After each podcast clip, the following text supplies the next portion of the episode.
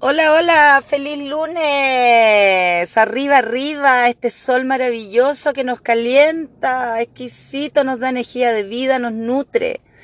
Bueno, hoy día vamos a trabajar un sello que a mí me encanta, que es el mago espectral blanco. Ya vamos a transitar la, el tono número 11, que es el espectral, que siempre nos dice que, que libero, ¿ah? ¿Qué voy a liberar? ¿Qué debo liberar? ¿Qué quiero liberar? Ya el mago nos habla de la atemporalidad y también de transformarnos, de, de, crear nuestra realidad. ¿Ya?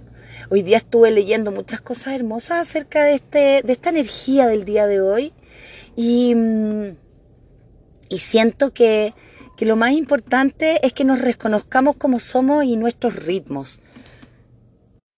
El respetar el hecho de ser individuales y ser únicos es como no tener que forzarnos a hacer cosas que no estamos ni preparados por encajar. Que, que el tiempo sea el tuyo, no el del sistema. ¿Cachai? Es hermosa esta energía porque lo que te dice finalmente es que respetes, respetes tus ritmos y te respetes en tu crecimiento y en tu desarrollo. Una persona que tiene, por ejemplo, mucho aire en su carta astral seguramente va a entender muy rápido más no una persona que quizás tenga mucha tierra va a tener que vivir la, la experiencia. Por lo tanto, cada ser tiene su ritmo, cada ser tiene sus pasos, cada ser establece su, su ser individual y su ritmo. ¿Ya? Como que hoy día viene este maguito a, a recordarnos que vivamos el momento, porque aquí es donde está la información. Entonces que disfrutemos de ir viéndonos y de ir eh, disfrutando de nuestro crecimiento, de haber salido de nuestra semillita para convertirnos en flor.